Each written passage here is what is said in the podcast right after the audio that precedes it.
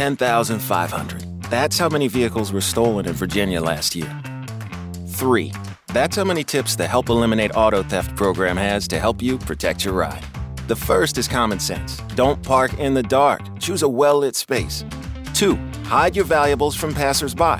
And 3. When you leave your vehicle, be sure to close your windows, lock your doors, and always take your keys. For more tips, visit heatreward.com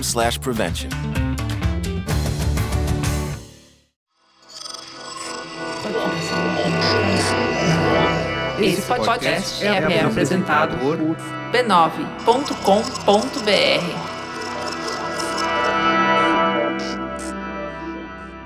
No oferecimento de Continuamos de Férias, esse é um programa especial porque o ano só começa depois do carnaval. Começa o Mupoca.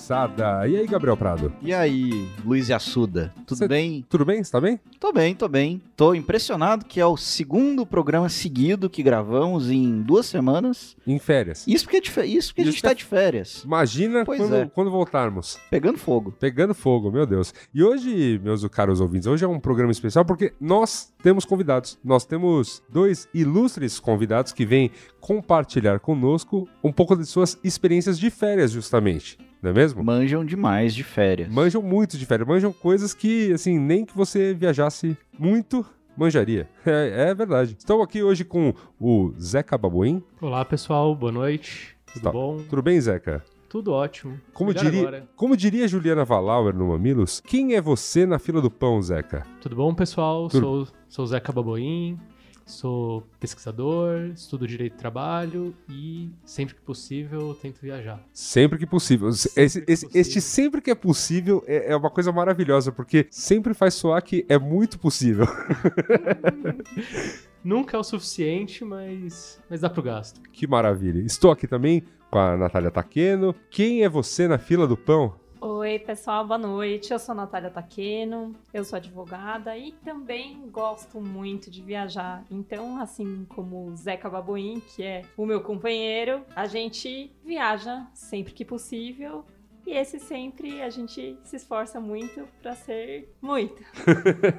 E olha, volta muito. Por que que você, por que que eu os trouxe aqui? Porque o Zeca e a Natália são muito meus amigos e recentemente, né, eles tiveram um texto publicado no UOL né, sobre a viagem que eles fizeram ao Irã. E um pouquinho antes teve um texto deles também publicado no próprio UOL, falando da viagem que eles fizeram à Coreia do Norte. E Olha aí. é, é, assim, começa com o assunto, é muito legal mesmo, porque acho que tem muita coisa pra gente falar sobre isso. É, e aí, realmente, os textos são riquíssimos, a gente vai falar um pouquinho deles, mas é, como né, eu os conheço pessoalmente, pensei, tem muito mais viagens que eles fizeram e tem muito mais coisas para eles compartilharem sobre impressões do mundo. Acho que a grande ideia desse programa, no fim das contas, é falarmos desse turismo menos usual, o turismo não Orlando, Paris, Miami, Nova York, Londres. O lado B da- das viagens. Exato, e eu acho que hoje vai ser um grande bate-papo pra gente colocar isso é, em perspectiva aí pro ouvinte que está muito afim de viajar, às vezes tá, tá durango, pensando, ah, não, não dá pra viajar internacionalmente, não dá pra isso, não dá pra aquilo, e de repente, pensando bem, planejando bem, uma viagem dessas super cabe. Viajando com o dólar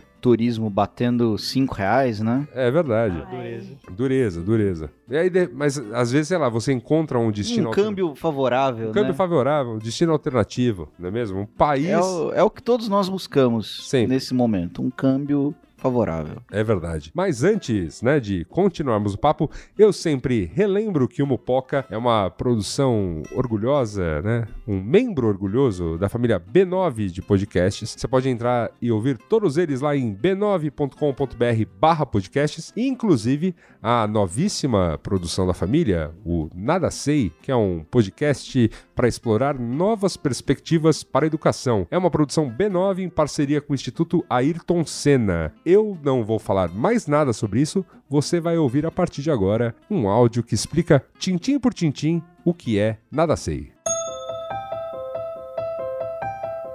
Seja bem-vindo ao Nada Sei, um podcast do B9. Aqui, a gente vai explorar novas perspectivas na jornada da educação. O objetivo é expandir nossa compreensão sobre os fatores que impactam o ensino e a aprendizagem e pensar em maneiras de melhorar a educação em todos os seus níveis e formas. Eu sou Ana Paula Chongani, criadora nas redes, empresária, apresentadora e mãe. Vem caminhar comigo nessa surpreendente viagem. Nessa primeira temporada, vamos mergulhar fundo em diferentes processos de aprendizagem. Uma questão séria e que a gente se atenta pouco para ela é que a aprendizagem ela é um fenômeno invisível. A ciência sabe que horas que o sol bateu na minha pele, queimou a melanina lá e aí eu fiquei bronzeada. Isso é cientificamente observável. A aprendizagem não é cientificamente observável, ela acontece. E isso é que é mágico. Então nunca foi tão urgente a gente diversificar o olhar para a aprendizagem e tornar a aprendizagem visível. Em cada episódio, vou receber um especialista e um convidado especial para investigar uma maneira diferente de aprender. Por exemplo, será que a gente aprende mesmo ouvindo? A pessoa aprende, mas ela aprende com todos os seus sentidos. E no lugar de ouvir, eu acho que a gente precisava pensar um pouquinho na questão do escutar. E observando, só quem está aprendendo precisa estar atento? Essa relação de aprendizado entre quem está aprendendo e quem está ensinando, isso é super importante. A observação não é só de quem está aprendendo, a observação uhum. também é de quem está ali com o outro, sim. Em um mundo de conteúdo infinito e fácil acesso, o que e como estudar? Qual é a importância de sermos protagonistas do processo de aprendizado. Eu não tenho dúvida que você fazer, criar um sujeito autônomo para aprender é imprescindível. Qualquer um de nós aqui sabe fazer isso. Aí chega um momento que você sabe o que, que te faz mais aprender, o que, que é mais eficaz, você sabe o que, que você gosta mais. Só que o problema é que a gente tem que descobrir isso tentativa e erro. E às vezes você vai achar isso com 40 anos de idade. A gente também aprende fazendo. Porque quando você está fazendo algo maker, você está aprendendo fazendo. Então a teoria e a prática está misturado. Você para, deixa eu ler mais um pouquinho, deixa eu ver o que, que fiz errado ah, não funcionou, deixa eu tentar de novo. Então, o que, que é teoria e prática ali acaba sendo misturado, entendeu? E errando. Errar é humano, diz o ditado, mas como conviver com o erro em uma sociedade que abomina e recrimina as falhas? É esse erro de andar de skate. Que no começo eu tinha muita vergonha, porque as outras pessoas estavam olhando, porque eu tava caindo, até eu entender que realmente faz parte do processo. E que cada vez que eu erro, eu aprendo como não errar, né? O que não fazer para repetir e para conseguir chegar perto do objetivo que eu quero. Será que a gente aprende ensinando? Quando você só fala, você fala o que você está querendo falar. Quando vem uma pergunta, eu sou obrigada a rever o que eu já sei para responder para o outro. E a emoção entra nesse processo? Hoje, ter informação não dá poder a ninguém mas o que vai dar capacidade de comando, de liderança, de estar a serviço da sociedade, de pensar no desenvolvimento coletivo, é como é que essas pessoas estão desenvolvidas no seu lado emocional, na sua inteligência, para poder tocar esse mundo e fazer essa mudança. Em um mundo de constante transformação, o processo de aprendizado nunca acaba. O direito à educação não é só ter escola, o direito à educação é aprender e estar dentro do mundo. Se a gente não quer ser excluído depois, nós precisamos incluir agora. Vem explorar esse universo com a gente. O Nada Sei é um podcast do B9 em parceria com o Instituto Ayrton Senna. Então é isso, meus amigos. Partiu pauta?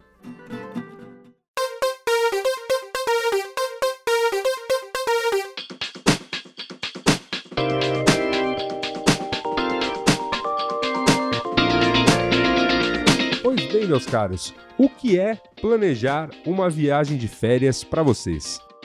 Para aqueles privilegiados que podem viajar nos momentos de folga, que já está virando privilégio também, não é mesmo? É, então, esse é um ponto que acho que é, é legal a gente colocar. É verdade. A gente é filho de classe média, fez faculdade. Sim. Né? A gente tem, o pro... tem o trabalho. E o próprio direito a férias, não é mesmo? Sim, tá, tá virando exato, uma parada aí. Tem um trabalho que garante férias pra gente. Então, eu gosto de fazer um pouco esse, esse aviso, porque a gente vem entrando nesses sites de viagem, Instagram, fica aquela mensagem: basta você querer, viaje, economize seu cafezinho depois do almoço. E eu acho que é, tem um pouco, um de pouco fato. além disso. De Não fato, de fato. Sim, a verdade é que existem muitos tipos de viagem. E é lógico que é muito possível optar por fazer viagens mais baratas. Mas ainda assim, viagens mais baratas dependem de muitos gastos e depende de que a gente tenha tempo para fazer isso e tenha economia. Então, a É um- gente- é, tem que reconhecer esse privilégio que a gente tem. É.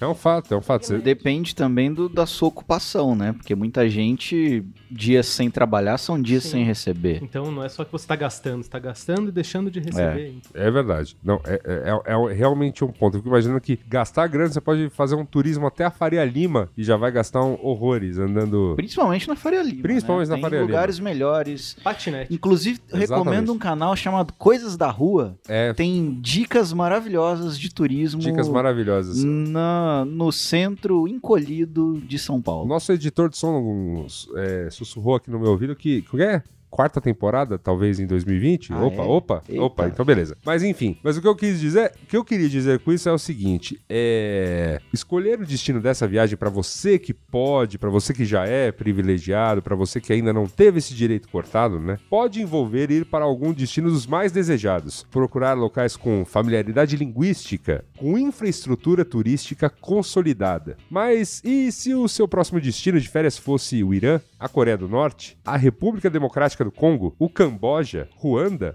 Uganda, Namíbia, que tal um pulinho na Ucrânia? Pois, né, como já disse anteriormente, nós conhecemos aqui duas pessoas que já conheceram estes e outros cantos menos tradicionais quando pensamos em viagem internacional e é sobre isso o que nós falaremos hoje. Porque eu, eu dividi o texto sobre Irã e sobre Coreia do Norte de, assim, de coração aberto, porque eu conheci essas histórias, me, eu morro de curiosidade em saber, eh, inclusive em estar lá, em saber mais como, como, né, como é a convivência, tanto no Irã quanto na Coreia do Norte, quanto em outros países que vocês já tiveram. Eu falei, por que não dividirmos essas histórias com alguém? Então eu, eu quase nem escrevi nada, o Gabriel adora essas pautas em que eu não escrevo uma vírgula sequer, porque eh, dá vontade de debruçar aqui a- o braço na mesa e perguntar: Zeca, Natália, como é viajar para o Irã, assim, sabe? E é exatamente isso que eu vou fazer. Então eu vou, estou debruçando meu braço na mesa para perguntar a vocês um pouquinho sobre, primeiro, por que o Irã,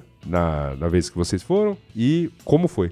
A gente gosta muito de do novo, de se surpreender com as nossas viagens. A gente gosta de experimentar uma comida que tem um sabor diferente, de ver pessoas com roupas diferentes e conhecer coisas novas. Então, isso pauta muito as nossas escolhas de viagem. A gente acaba sempre preferindo um lugar que a gente conhece pouco e que por conta disso, provavelmente a gente vai se surpreender muito mais com esse lugar. E daí é que surgiu o Irã, que surgiu a Coreia do Norte, porque de fato são lugares que a gente sabe muito pouco e tem muita curiosidade de saber o que, que tem lá, como são essas pessoas, o que, que elas fazem, qual que é o dia a dia delas, o que, que tem de gostoso lá para comer. Então a gente acho que esse é um dos principais pontos que pautam os destinos que a gente escolhe. É lógico que depois a gente vai pesquisando mais e o Zé que é o grande pesquisador das viagens, porque é ele que organiza muito mais a viagem do que eu. E aí organiza para bater é, se a época do ano é boa para ir, se cabe no nosso bolso, se, é, enfim, se faz sentido ir para aquele lugar naquele momento. Às vezes o contexto sociopolítico não é muito convidativo, enfim. Não, é, é curioso porque a gente desenvolveu o gosto por viagem juntos, né? Então, ao longo do nosso relacionamento, a gente foi fazendo viagens e se planejando junto para os lugares. A gente foi vendo e a gente foi é, percebendo que os lugares que a gente mais gostava eram justamente os lugares que davam aquele choque cultural. Quando você chega e você fala, nossa, isso daqui preciso digerir o que tá acontecendo. Teve, teve algum lugar que deu esse estalo em vocês, assim? Porque eu imagino que, como, como um casal, né, enfim, ah, vamos, ok, vamos fazer uma viagem romântica de fim de semana para algum lugar aqui próximo da cidade, vamos fazer uma viagem para, para o exterior mais conhecido e de repente alguma viagem fez um, opa, não, não, é isso aqui. A gente se formou em 2008. Uhum. A gente estudou junto. Em 2009, a gente fez a nossa primeira grande viagem junto. A gente fez um mochilão aqui pela América Latina. E a gente passou pela Bolívia, pelo Peru, pelo Chile. E acho que foi ali que deu alguns estalos. Porque apesar de ser muito próximo, eles são muito diferentes, né? Não- você não precisa ir até a Coreia do Norte para ter esse choque cultural. Então, ali mesmo eu já percebi ao entrar num ônibus e as pessoas não respeitarem a, as marcações de assento. Então, um assento para duas pessoas, sentavam três, quatro pessoas. As pessoas traziam caixas com galinhas dentro do ônibus e sentavam em cima. E animais vivos dentro do ônibus. Eu olhava aquilo e falava, gente, mas o que tá acontecendo, né? Que coisa estranha. Todo aquele contexto, o ônibus parava no meio do deserto porque quebrou alguma coisa, precisava empurrar o ônibus no meio do deserto de madrugada. Então, é um perrengue mas assim que ele passa, você pensa: nossa, isso me tirou de certa maneira da minha zona de conforto e me fez refletir das inúmeras possibilidades que tem o mundo e lidar com, com viagens e, Uhum. e tudo mais. Então acho que esse foi o nosso, pelo menos o meu primeiro estalo, assim. Nossa, é desse tipo de viagem que eu gosto. É, foi incrível, porque imagina, a gente, assim, naquele momento a gente, eu principalmente, tinha viajado muito pouco, então a gente saiu daqui, saiu de São Paulo pra pousar é, em La Paz, El Alto. A primeira impressão que, que eu tive da cidade, aquele lugar super diferente, aquelas pessoas diferentes, com umas roupas, aquelas mulheres lindas, com aquelas saias bem compridas e redondas, os cabelos compridos, as comidas muito diferentes também com outros temperos. Foi assim, foi um impacto muito grande. Cada paisagem que a gente passava e o que a gente conheceu do lugar também escancarou muito, acho que da minha ignorância, não sei se eu posso falar pelo Zeca, porque Sim, eu sim. aprendi tanta coisa e é aqui do lado. E sabia tão pouco da, da história daqueles lugares e países, enfim. Um lugar que eu achei incrível que a gente visitou nessa viagem também foi o Salar do Uyuni. Que eu Hum. não imaginava nada. Que, assim, foi, um, foi incrível. Eu fico imaginando, deve ser a sensação. A gente tá muito acostumado com praia, né? Eu não me lembro a primeira vez que eu fui pra praia, porque provavelmente eu vou desde tão pequena que eu não me lembro. Mas chegar naquele deserto branco, que você vê o céu refletido no chão, foi, nossa, emocionante. E, e isso que que impacta a gente, que move a gente, pensar, ir lá olhar, ver o que, que tem nesses lugares, cara, essas pessoas diferentes, enfim. Mas uma coisa que eu acho muito legal de quando vocês contam histórias pra nós, no- na mesa de bar e tal, ou mesmo lendo textos sobre né, o Irã e a Coreia do Norte, é que esse olhar observador. Eu, eu confesso que eu, eu também gosto de ficar olhando, mas eu tô assim no nível No muito inicial. de- inicia- dente de leite. Dente, isso, dente de leite. Obrigado pelo. Eu tô abaixo É do a minha juvenil. função nesse É programa. isso aí. Sou dente, entre dente de leite e juvenil ali, nesse critério de ir subindo e observando coisas, até, enfim, conhecendo mais coisas. E, e é muito legal. De repente, tipo, né, sei lá, de uma viagem a um país vizinho, que deveria ser a coisa mais corriqueira pra, É. pra todos nós que podemos viajar, vamos dizer, não pra quem não, para quem Nossa, realmente não classe tem. média universitária. É, sabe, você deveria ser a coisa mais corriqueira, ir pra um país vizinho, é, conhecer a cultura que tá aqui próximo e tudo mais. As pessoas acabam não fazendo muito isso. Sim, E porque também porque no Brasil você ir para um estado vizinho já, já é uma mega já é o equivalente a. Pra, pro, pro- é, pro padrão europeu, por exemplo, ir, É. ir pra Bahia é, é ir pra, sei lá, de Lisboa pra Rússia, sei lá, né? É, Minas Gerais é maior do que a França. É verdade, é verdade. É realmente, é realmente nós temos essa proporção continental, mas a gente acaba não, a gente acaba conhecendo muito pouco sobre Bolívia, sobre Peru, Equador, né, que, Que são logo ali. que são logo muito ali, mais perto que a África do Sul. por exemplo. Ah, muito mais perto que Miami, né? Sim, sim, muito mais perto que, que Miami. Inclusive, né, e, e em casos como Bogotá, assim, é- chega a ser escala, né? e a pessoa não fica um pouco e não, e não se ambienta. E, e acho que isso é muito legal. Mas aí vem uma, né, eu entendo que isso tem aberto, mas aí de repente, né, o estalo de vamos para o Irã, por exemplo. O Irã, porque o Irã, ele é aquela coisa que gera uma curiosidade natural por conta de todo o contexto geopolítico no qual ele está inserido, né? É um país que é, tem sanções econômicas, principal, né, do qual, nos quais os Estados Unidos é um, é um partícipe incentivador, mas que acabam, no que outros países acabam seguindo, é, mas ainda assim um país que é um parceiro comercial, enfim, de muitos países, inclusive do Brasil, Sim, parceiro relevante. Parceiro relevante, sim. no- e dentro do contexto do Oriente Médio, que já é uma área de atenção, também um país que tem uma especial participação em todas as questões ali. E aí, de repente, antes, sei lá, enfim, é, porque a- a- as pessoas quando olham para, né, vamos visitar o Oriente Médio, né, até por conta da, da grande imigração que teve aqui, pensam muito, pensavam muito em Síria antes da guerra e pensavam muito em Líbano, principalmente, né, já em tempos de paz, ou até na, ou até na Jordânia Jordânia que tem um- uma política um pouquinho mais próxima de Israel, né? Então você não fica tão. Você pode inclusive visitar os dois, aquela coisa toda. E aí de repente vocês falam: não, não, vamos pra. Vamos pra vamos pro Irã. E o que envolveu tudo isso, assim? O que envolveu essa escolha e o que envolveu essa viagem, assim? É- é- acho que é essas coisas que me deixam mais curioso. Tá. E quando foi? É, o Irã não foi o nosso primeiro país do, do Oriente Médio. A gente visitou a Jordânia e Israel. A gente já tinha uma certa experiência com o Oriente Médio e o Irã sempre estava no radar.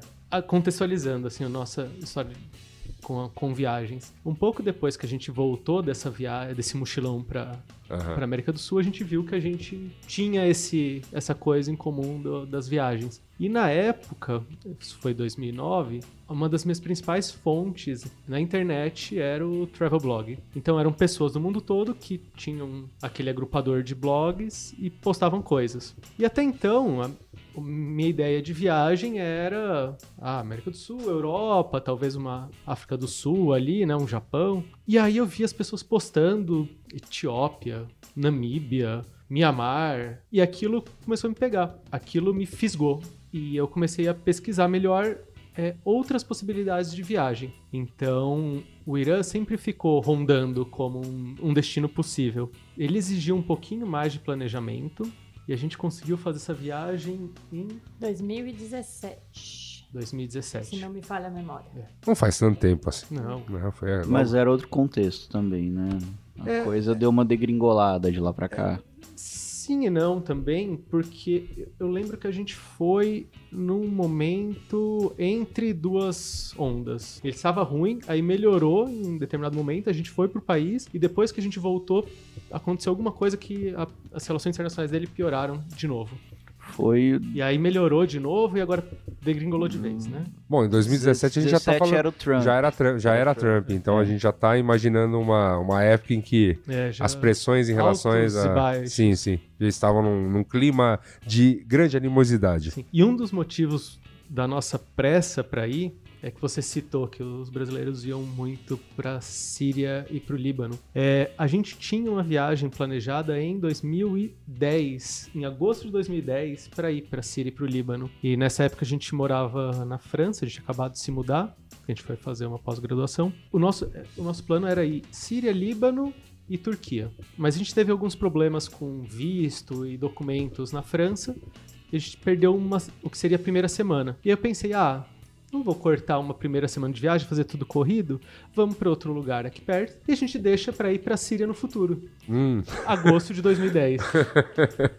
Ops. É, e, e a gente nunca, nunca mais conseguiu ir no, pro país. É, é- foi até uma situação que fez a gente pensar muito é, como é algo que nós gostamos muito de fazer. Quando a gente tem a oportunidade de oportunidade de tempo, financeira, etc. E tem vontade de conhecer um determinado lugar, a gente vai. Se não é o tempo ah, o ideal seria ficar X tempo, mas a gente tem um pouco menos, não tem problema. A gente viaja e aproveita o que dá naquele tempo.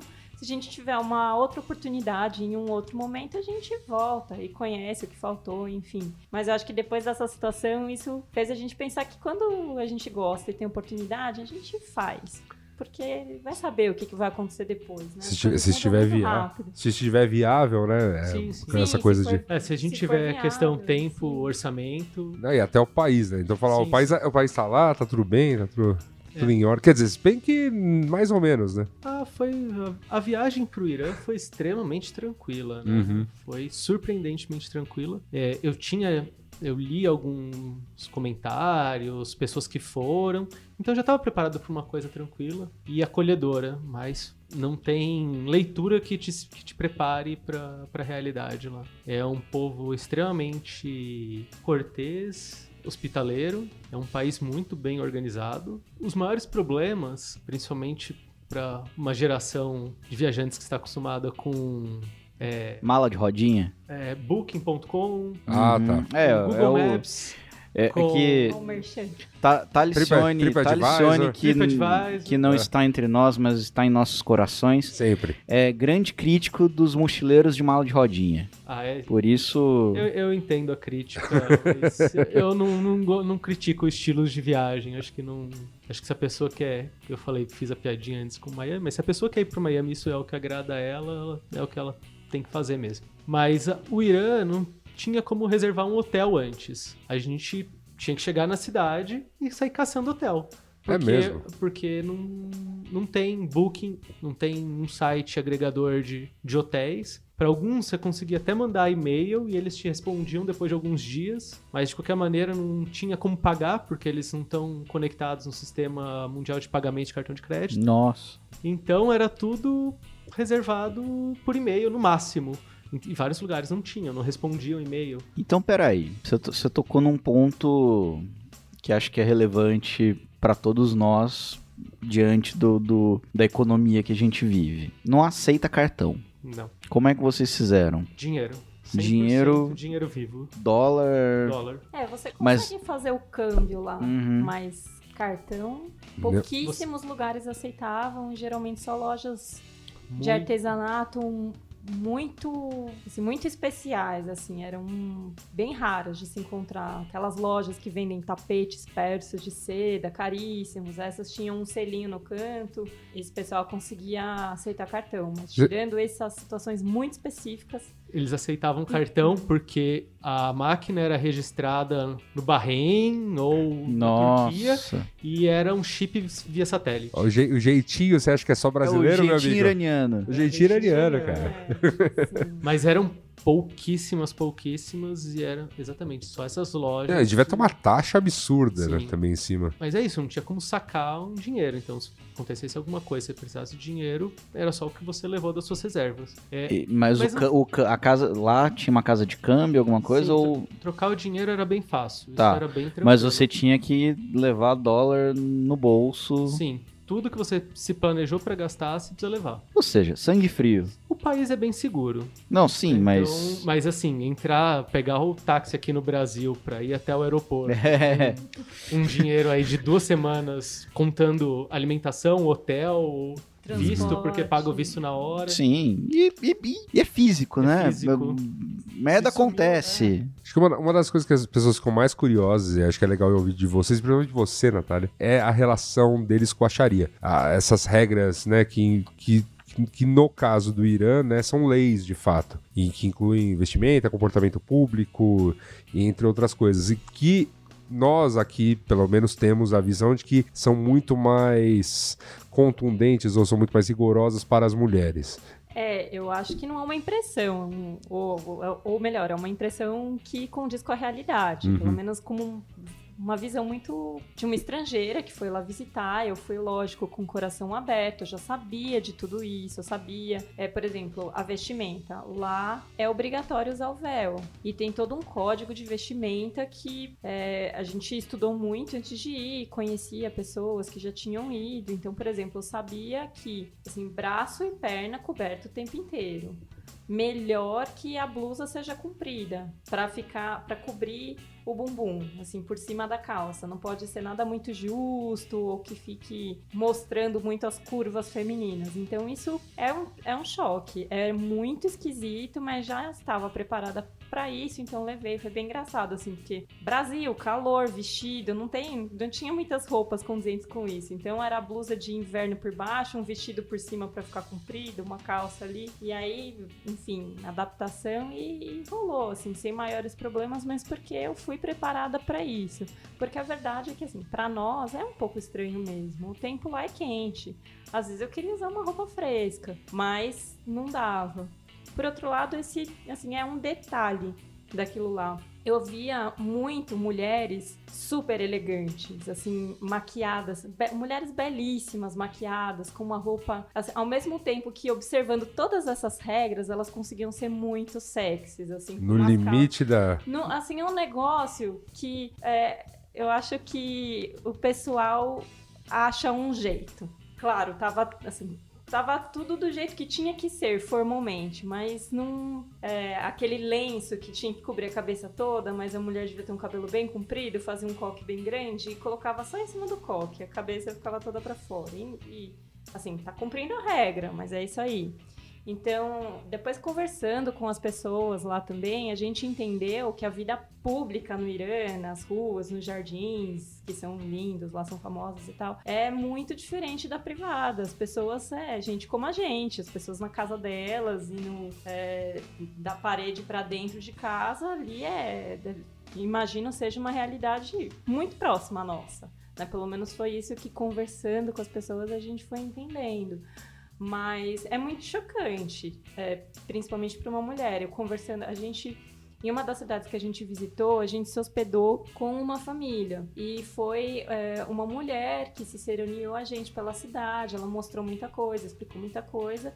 E ela me contou, por exemplo, eu sou da área do direito, não sou advogada aqui no Brasil.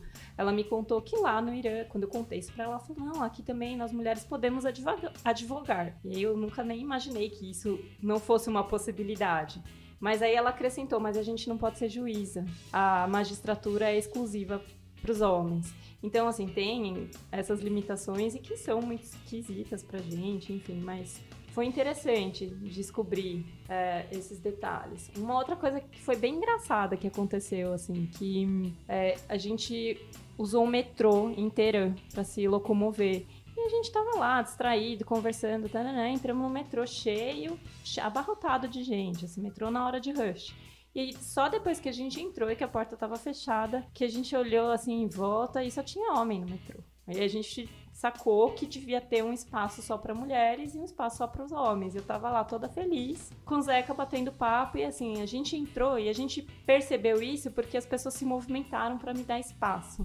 Porque aí, assim, eu suponho que é por uma questão de respeito. Que eu, naquele contexto, para ser respeitada, as pessoas não. Para não encostar. Para não encostar, não ficaram amontoadas perto de mim, abriram um espaço ali. Mas, então, assim, são diferenças. É lógico que, assim, tem a o aspecto cultural, imagino que tem um aspecto religioso, a gente sabe um pouquinho, né, de como a sociedade iraniana mudou drasticamente, né, depois da, é, enfim, nos anos 70 para mim, ao mesmo tempo que é muito estranho, eu fui com o coração aberto para entender, não, foi, não, não, não tinha nada que realmente me incomodasse.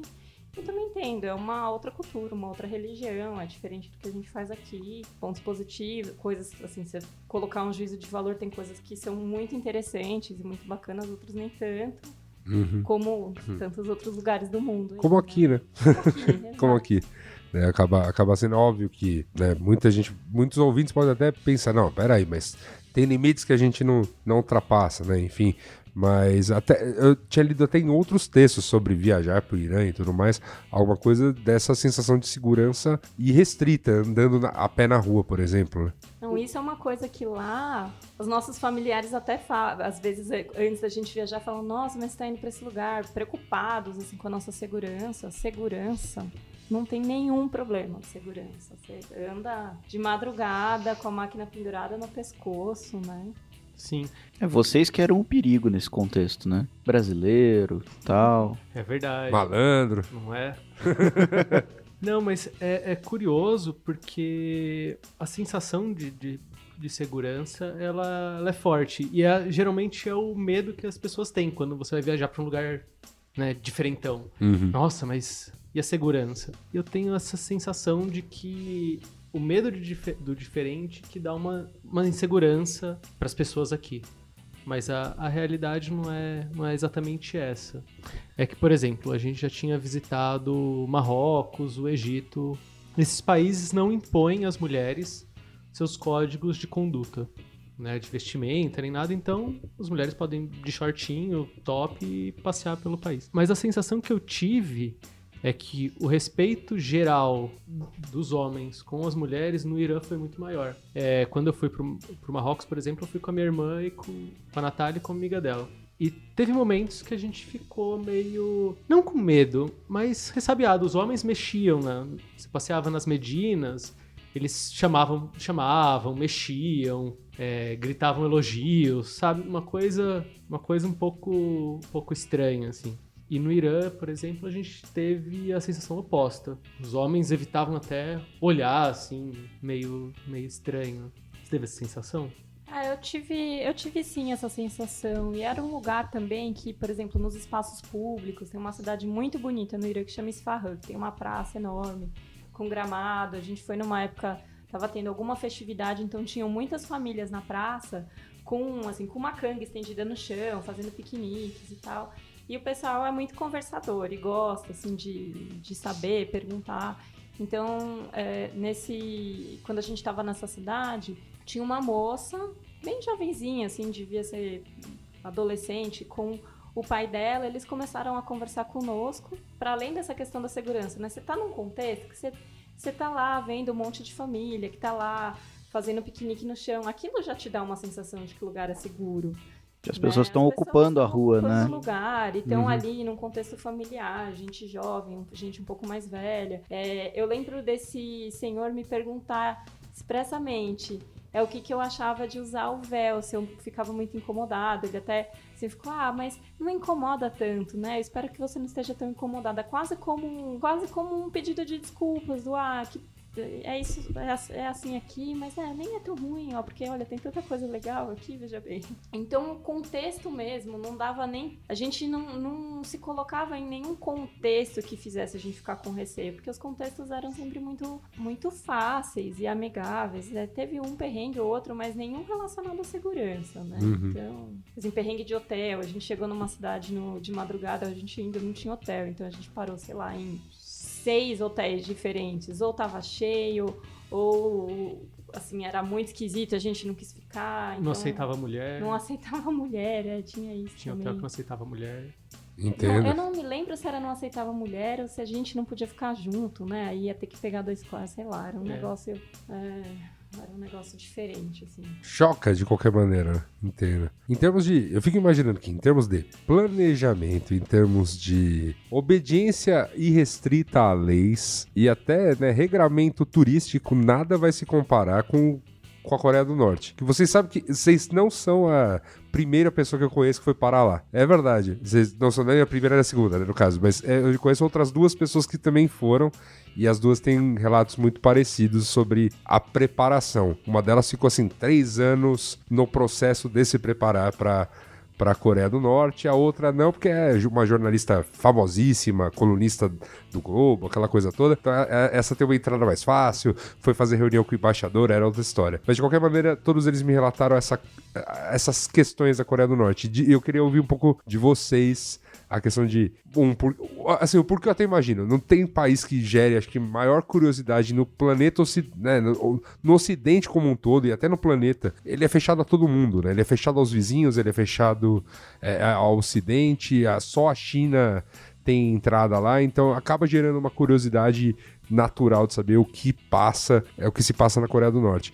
Mas como é que foi a, a preparação e, e lidar com essa com essa questão toda, né? Que lá é realmente o, o bicho pega. Tem um, um, livro que eu li no colegial com, inclusive, foi o professor nosso de literatura que recomendou, que chama Enfio na China antes da Coca-Cola. Que o Enfio foi viajar para a China, acho que na década de 60 ou 70, e ele foi antes da Coca-Cola efetivamente entrar na China. Uhum. E, e aí, uma das frases que me marcaram foi o fato da motivação dele para ir. Que ele falava que todo lugar no limite, parecia uma reprodução de uma cidade americana. Mesmo na Europa, mesmo em qualquer lugar. Você ia, tinha o McDonald's, a Coca-Cola, você podia comer exatamente a mesma coisa em todo lugar. Então ele estava buscando alguma coisa diferente. Eu acho que a Coreia do Norte hoje é a única. A última fronteira, né, para Coca-Cola. Você vai para Cuba, tem, tem Coca-Cola. Você vai para o Congo, você vai para o Irã, tem Coca-Cola. Eu acho que tem esse ponto interessante. Mas a Coreia do Norte é um plano de viagem desde 2011. Em 2011 a gente não conseguiu ir, por né, questões de planejamento. E a ideia inicial era ir em 2014.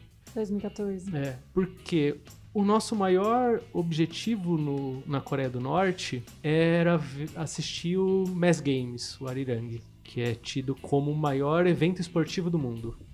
São 250 mil pessoas performando ao mesmo tempo. É o Juca da Coreia do Norte. Se, não, se você. Isso, uma, uma é, versão não universitária. É. Se você tiver curiosidade, caro ouvinte, se você não souber o que é o Mass Games, procure no YouTube, né? Os vídeos são É a, real- melhor, é a melhor maneira de entender o que é um pixel. É, exatamente. O, o- cada ser humano naquele estádio, né, 250 mil pessoas performando no estádio, cada uma delas é um pixel num grande mosaico, um show de, de dança e imagens belíssimas. No maior estádio do mundo. No maior estádio do mundo, é porque pra caber tudo isso, E gente, Disparado. É. O Maracanã não chega perto. não chega perto. Não chega perto. E pessoalmente passa essa. É grande. Passa. É grande. Passa. Tá. É monumental. É É, um- muito grande. Eu, eu, tive, eu tive pouca oportunidade de ter. de conhecer arquitetura do bloco comunista. Soviética. Soviética barra comunista, porque, né, assim. so- é, porque também existe o comunismo chinês também, e o, e o comunismo norte-coreano ele é sui generis, assim, também tem suas, suas questões.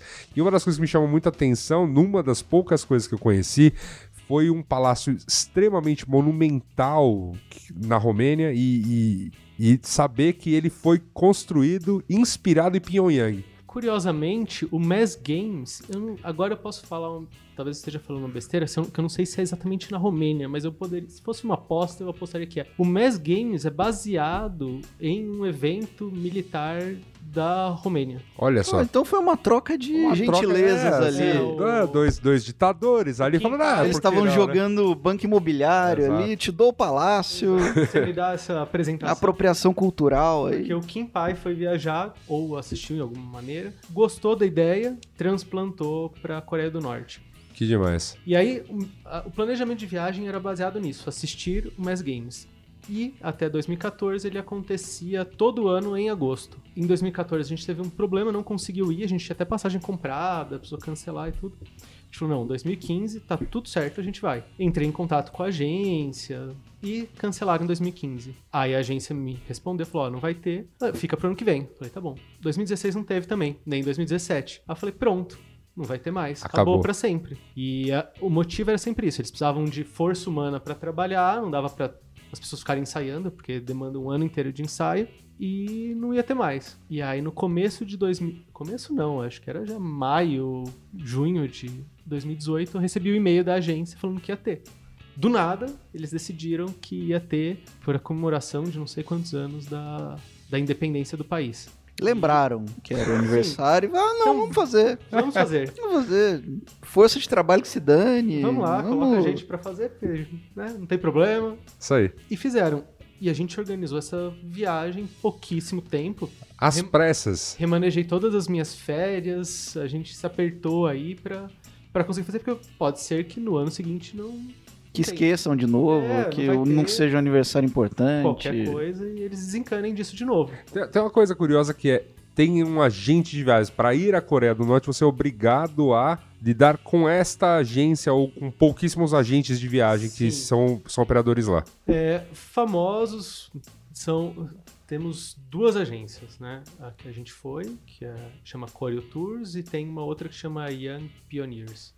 São duas agências, uma é controlada por uns ingleses, a outra por algum europeu também. É, reportam diretamente ao Ministério do Turismo da Coreia do Norte. Então, na verdade, elas só são intermediárias entre o governo e o público ocidental. É, tem outras agências na China que são especializadas em levar só chineses, mas para o grande público ocidental são essas duas as principais. E você não tem escolha. Você não pode fazer nada fora da agência. É, basicamente a escolha que você tem É é se você quer ficar cinco dias, oito dias, dez dias, o resto, onde você vai se hospedar, o que você vai fazer, o que você vai comer, é tudo muito fechado. É uma excursão. É uma excursão.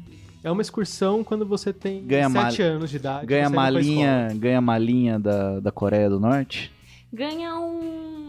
Um porta-passaporte. Um porta-passaporte, um, tipo um fichariozinho pra pôr os documentos. O que é curioso, porque você não fica com seu malinha. passaporte lá dentro, né? Mas você ganha um porta-passaporte pra depois que você sai do país. Meu O Deus. estive na Coreia do Norte, lembrei-me de ti. É, eu tenho uma curiosidade pessoal que é qual foi o itinerário? Vocês moram, na época vocês moravam em São Paulo. Sim. São Paulo, São Paulo, Pequim. imagino que seja uma companhia aérea boa, tipo uma. Você tem duas opções de Pequim pra ir pra Coreia do Norte: trem e avião. O Vocês- avião é a Coreo Tour, eleita por cinco anos seguidos a pior companhia aérea do mundo. E vocês foram de. Trem. Ah, tá. É. Eu, eu- porque eu tava muito curioso co- com a experiência de entrar numa aeronave soviética. A coragem que isso demanda. Não, não por ter sido produzida Eu, gente, há 30 anos, mas a gente por... entrou em algumas em Mianmar. Algumas aeronaves soviéticas em Mas Mianmar. eram soviéticas? Tinha soviética, tinha brasileira. Ok, tinha... né? Se, se é Embraer, tá tudo certo, né?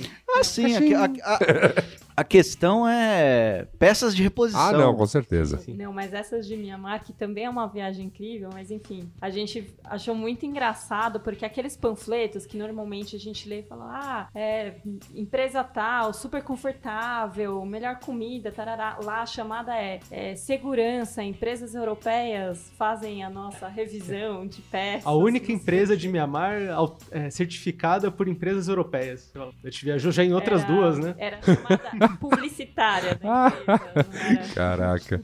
Eh, Tem uma curiosidade. Mianmar, vocês foram, né? Porque eles promoveram uma abertura maior para pro, pro- pro turismo, né? É um, é um pedaço do país, na verdade, que você pode visitar. Acho que hoje em dia até li uma parte a respeito. É, hoje em dia eu não sei bem como tá. Quando a gente foi, eles estavam promovendo abertura, tanto turística como democrática, né? A- Que ainda ainda- era, é, ainda tá- era junta militar. É, mas tá bem entre aspas também essa abertura e tal. Ainda é uma junta militar, ainda é, um, é, um, é, uma, é uma ditadura, enfim. E, e- mas ela era muito fechada Era, também. era mais fechado, tanto quando a gente foi, a gente não podia ir pra capital, por exemplo. Estrangeiros não podiam ir pra capital. E a gente foi também, não tinha sistema bancário. Eles então no, o Irã não foi a nossa primeira Eles abriram um Hopi Hari ali, ó. Vocês podem ficar aqui. E aí é curioso, porque quando a gente foi, era tão abertura que quando a gente chegou no aeroporto, eles estavam. Estavam as máquinas da, da Visa, de, de caixa 24 horas, dentro, em plástico bolha. para ser instaladas. E aí quando a gente foi embora, elas estavam instaladas. já. Olha aí. Então a gente foi bem no momento da Em abertura. fio antes da. Coca-Cola. Tipo isso. Mas Claro. tinha Coca-Cola no país. Não tinha sistema bancário, mas a Coca-Cola Chegou já antes. tava lá.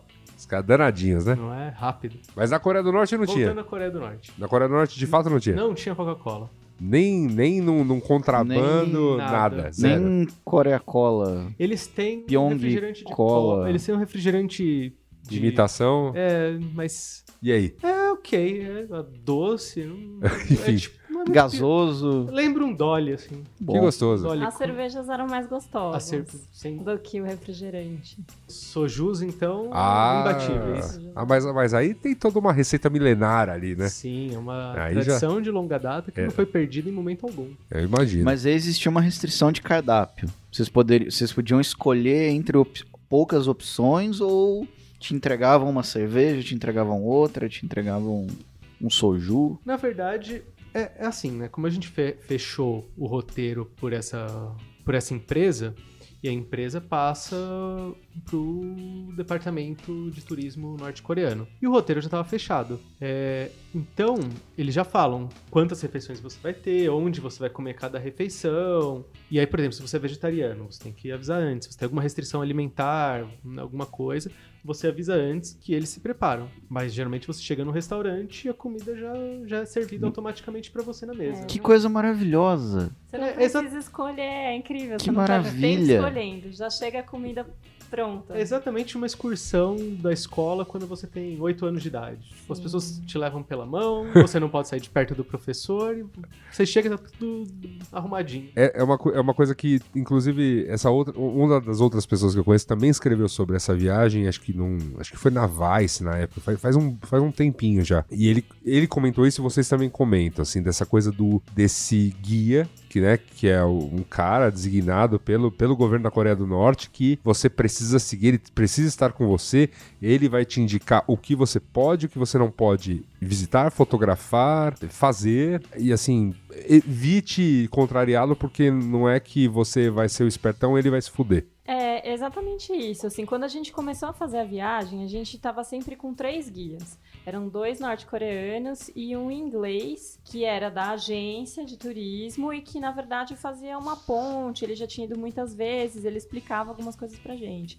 E basicamente o que ele explicou pra gente foi isso: olha, na pior das hipóteses, com vocês, assim, as regras eram essas, assim, ah, não tira, não pode tirar foto disso, não pode fazer tal coisa. Ah, Umas coisas meio estranhas, porque a gente não entendia muito bem o Então- porquê. Vocês podem dar um exemplo, por exemplo, do que, que você pode ver, mas não pode fotografar? Você não pode fotografar é, pessoas do exército, pessoas fardadas. E elas são muitas, elas estão em muitos lugares. Então isso já restringe bastante as fotos. Prédios Tem- em construção. Ah, é, prédios em construções também. Quando a gente perguntou por que não, a justificativa era ah, porque tá, não, tá inacabado, tá feio, então não. O país quer mostrar que ele é uma coisa acabada e pronta Exato. e grande e tal. Uma outra coisa que era muito esquisita é você não pode tirar foto de partes. Tem, tem muitas estátuas e fotos dos grandes líderes. E em todo lugar.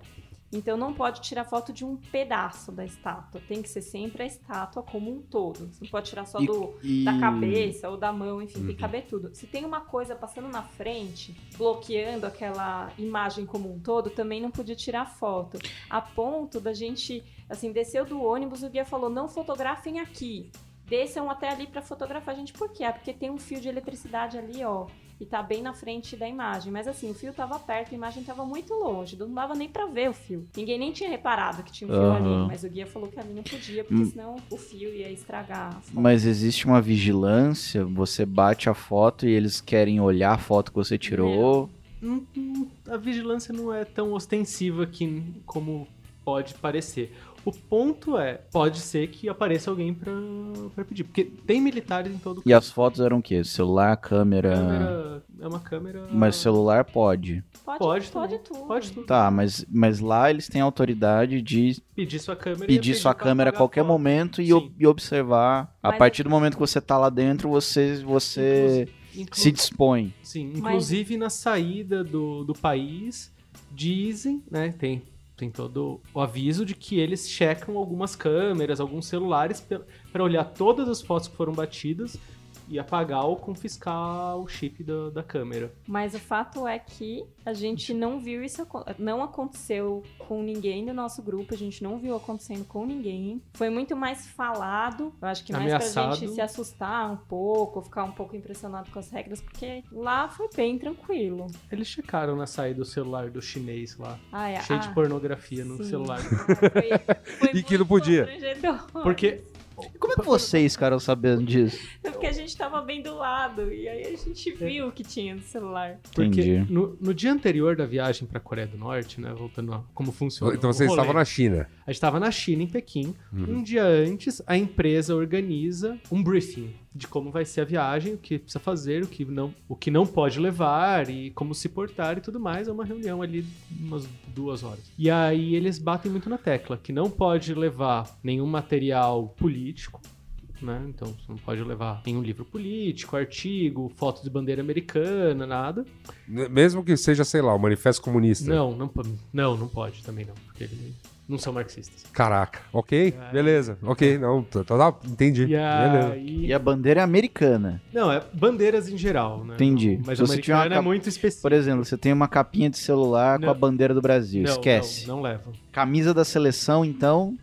Boa pergunta, né? Camisa da seleção acho que passa num, num- É, num limiar ali. limiar. É. Mas, por exemplo, material religioso. Mas agora é política. Eles falam pra não Bíblia de jeito nenhum. Parece que uma das maiores encrencas que Joia. já teve foi alguém que deixou uma Bíblia no Num hotel. quarto do hotel Nossa. e deu uma baita encrenca. Um, uma- um Crucifixo. crucifixo, alguma Eles coisa assim, eles não. pedem pra evitar, mas não, também não tem problema porque encaixa como joia e, Tá. e tal. Mas material religioso, panfleto, bíblia, qualquer coisa do tipo. Mesmo no celular, PDF não pode. Tá. E pornografia, eles são muito expressos. Pornografia não pode de jeito nenhum e tal. Apague E- suas nudes. Exato. Sua dos outros, não importa o que, que seja, apague. E aí vai todo mundo com aquele medo. Mas, por, por exemplo, na saída a gente viu esse chinês com o celular lotado de pornografia. O, guarda olhando e dando uma bronca nele.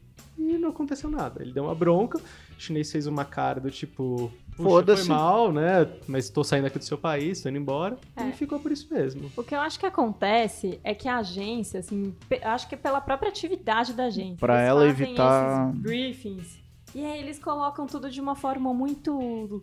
Assim, não pode muita coisa, explicam muitas coisas. Então a gente já foi assim, não, vamos evitar tudo. Gente, todo certinho, né? Não querendo arrumar problema. Toca um terror, essa que é a verdade, assim, pra, pra ninguém sair da linha ali. Mas quando você chega lá, a realidade é muito mais tranquila. Então acho que eles expõem de uma forma muito mais rígida do que o que realmente acontece lá. Aí quando você chega e vê como é que funciona, é bem mais tranquilo, não acontece nada disso. É. Mas assim, por exemplo, aconteceram perguntando ainda, né, sobre o trecho, o trem e tudo mais. A gente levou 24 horas para chegar de Pequim até Pyongyang. São 12 horas na China. Aí você tem que trocar de trem.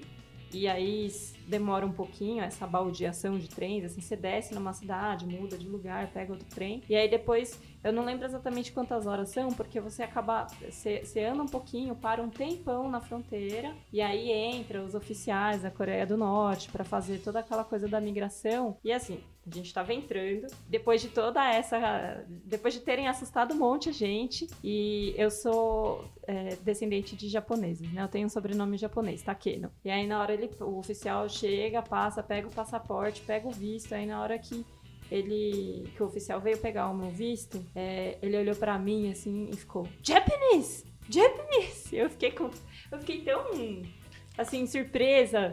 Eu não sabia. deu uma gelada. Não, Eu ela gelada, travou, eu travou. Ela ficou branca, Caraca. abriu a boca e não sabia eu o não que sabia o falar. que estava escrito no visto, porque ele é todo em coreano, era um papelzinho que me deram e falaram, ah, entrega junto com seu passaporte, entreguei. Um pequena aspas, eu fiz a nossa inscrição dos vistos, né? Eu apliquei para os vistos Ah, que é, aplica pela é empresa. relevante. E aí você responde um milhão de perguntas.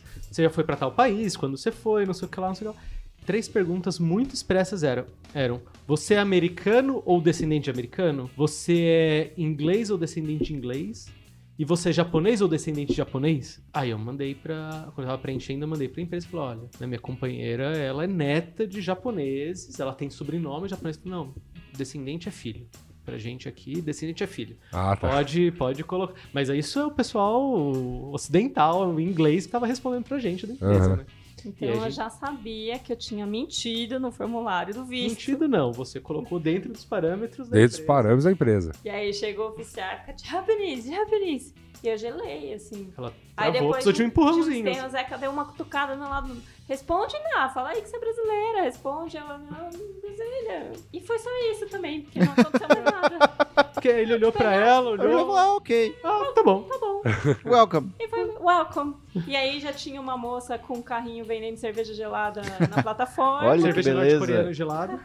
E a melhor cerveja que poderia se tomar naquele Maravilhosa, trem. depois de tempão preso dentro daquele trem e tal. Uma cerveja geladinha. É. Foi maravilhosa. Acho que isso era bem simbólico, assim, de como foram as coisas. Pre- Os preparos são É mais muito tenso. rígidos, aí você chega lá, foi...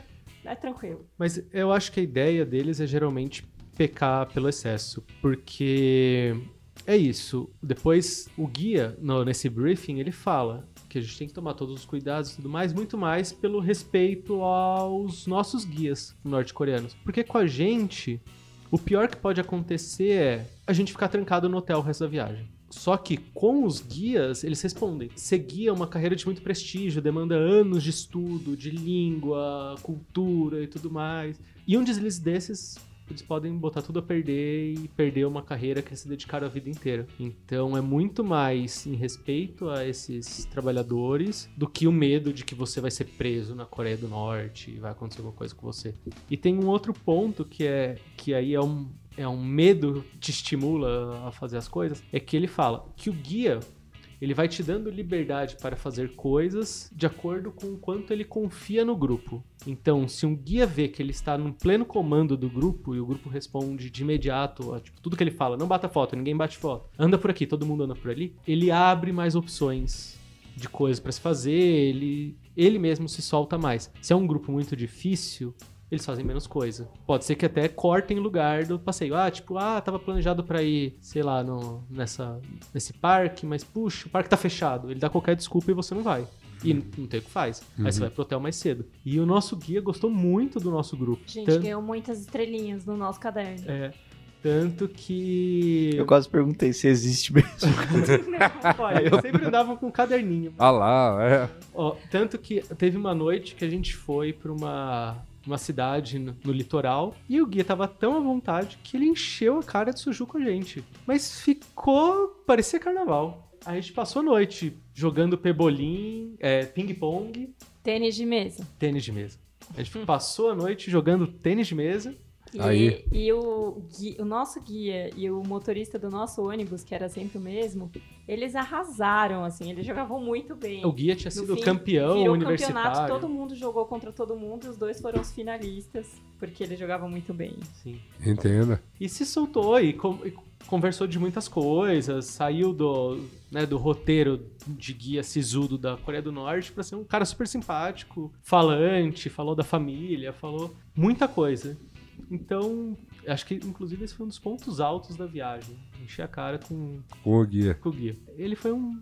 Foi uma coisa muito legal. E aí, ele gostou tanto do nosso grupo que no último dia a gente tinha um tempinho livre. Aí ele falou: Ó, o que vocês querem fazer? A gente pode ir no. Aqui tá planejado pra gente ir no pub. Mas vou ser sincero. A gente vai num bar, beber, tipo, ah, é sem graça. Ó, a gente pode ir num karaokê, que é mais legal. A gente pode ir num boliche. A gente pode ir num clube de tiro.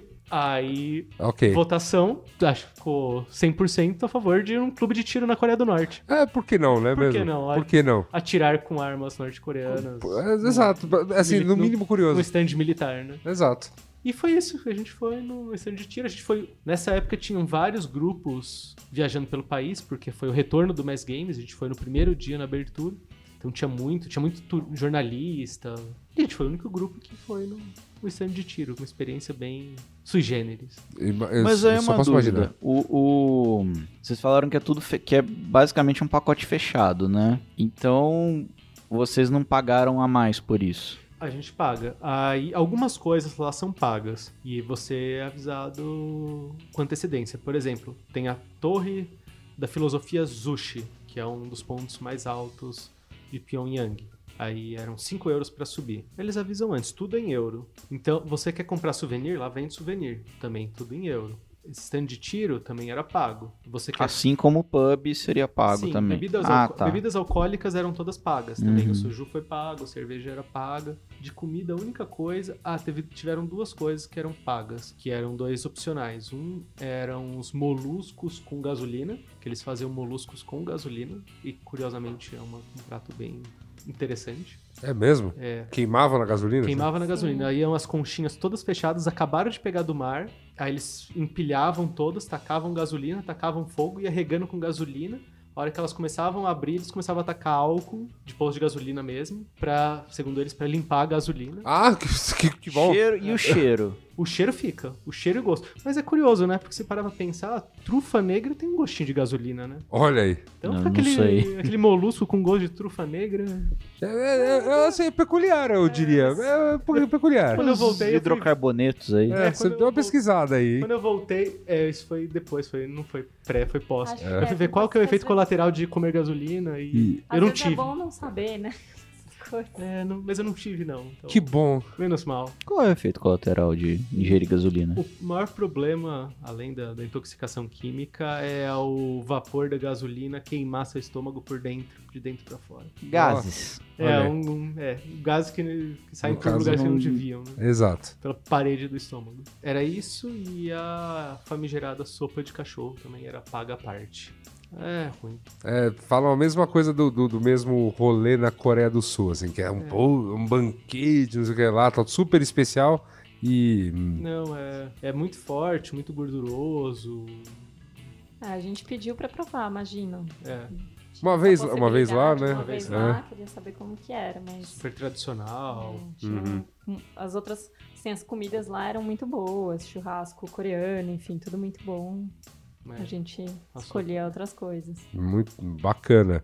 Pra completar, porque o papo tá muito bom, mas o, programa, assim, a gente vai ficar aqui até. Vai ter papo pra mais três, né? Ou quatro por aí. O que, o que pode Vamos, ser. vamos abrir esse o que- precedente. É, vamos abrir esse precedente, é, é porque é exatamente isso, porque tem, tem tanta outras coisas pra falar, porque tem, ó, dá mais meia hora pra falar aqui de Myanmar, por exemplo, dá mais meia hora pra falar de Camboja, que acho que também resgata uma, uma curiosidade, né, até porque teve um regime duríssimo, né, no, no passado, du- durou ali poucos anos, mas que ainda é parte muito presente da política do país até hoje. E eu fiquei, e eu fiquei particularmente muito curioso porque foi um dos países que o Anthony Bourdain classificou como incríveis para ir em determinado momento. De- depois ele estava muito decepcionado porque tinha mudado demais, aquela coisa toda. E tem, eh, eu acho que uma das coisas que acho que fica para falar também é que vocês fizeram tudo isso em 2018, vocês fizeram com que a, a sequência do, do Eixo do mal. do eixo do- ué, ou, ou do petralha comunista, que mais que outro xingamento você quiser colocar, esquerdalha. Vocês fizeram em 2018 Cuba,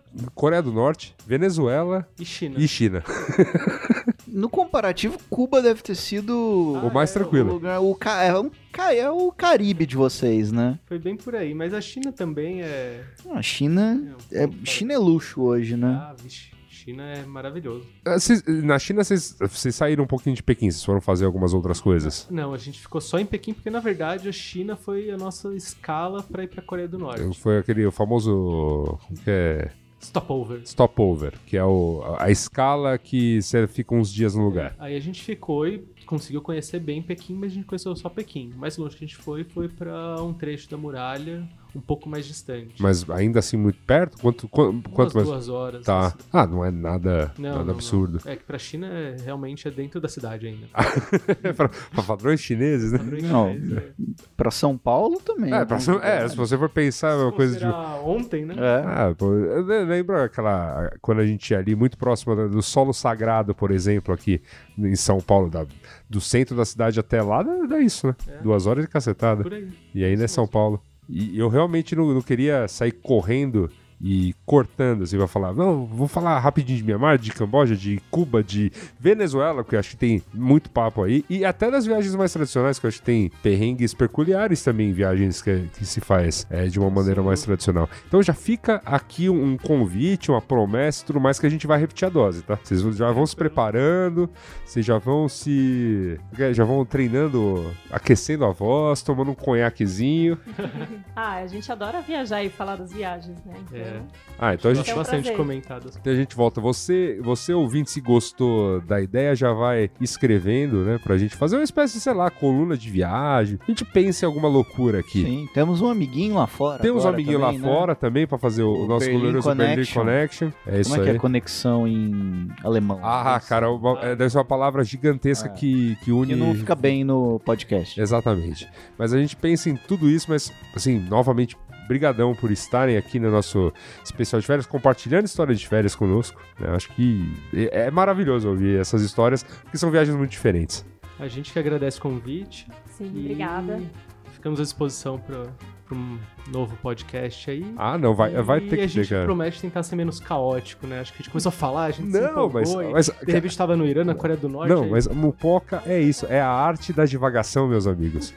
É, é isso, é, é- é- esse programa é movido a, a 100 e 106 programas antes, é só isso. É só o tempo todo, não é mesmo? É isso aí. É isso aí, E às vezes eu, eu concordo com a cabeça e eu esqueço que eu tô no, no, no podcast. no Exato. podcast. Mas é isso aí.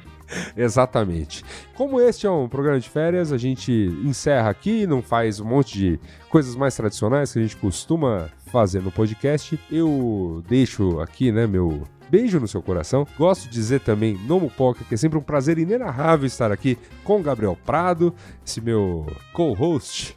Companheirinho de companhe- viagem. Companheirinho de viagens internéticas, um caro internauta, não é mesmo? Um dos primeiros. Um dos primeiros. E, e, enfim, em 2020 estamos de volta, estamos, estaremos aí a partir aí da primeira semana de março, já com nossa agenda um pouquinho mais usual, para falar um pouquinho mais de tecnologia, para falar um pouquinho mais de comportamento, um pouquinho mais de filosofias de boteco é, e todas as outras bobagens que a gente geralmente traz aí para o ouvinte. E é isso, meus amigos. Muito obrigado novamente a, a participação de vocês. Eu já tá convidado e vai rolar. Eu tenho certeza que os ouvintes vão gostar também. Então, você, ouvinte que está ouvindo, olha aí, ouvinte que está ouvindo, coisa maravilhosa, que construção de frase maravilhosa, já manda a sua cartinha, né, lá no nosso glorioso endereço cartinha@mupoca.com.br para sabermos se foi uma boa, se vocês querem disso aqui uma coluna,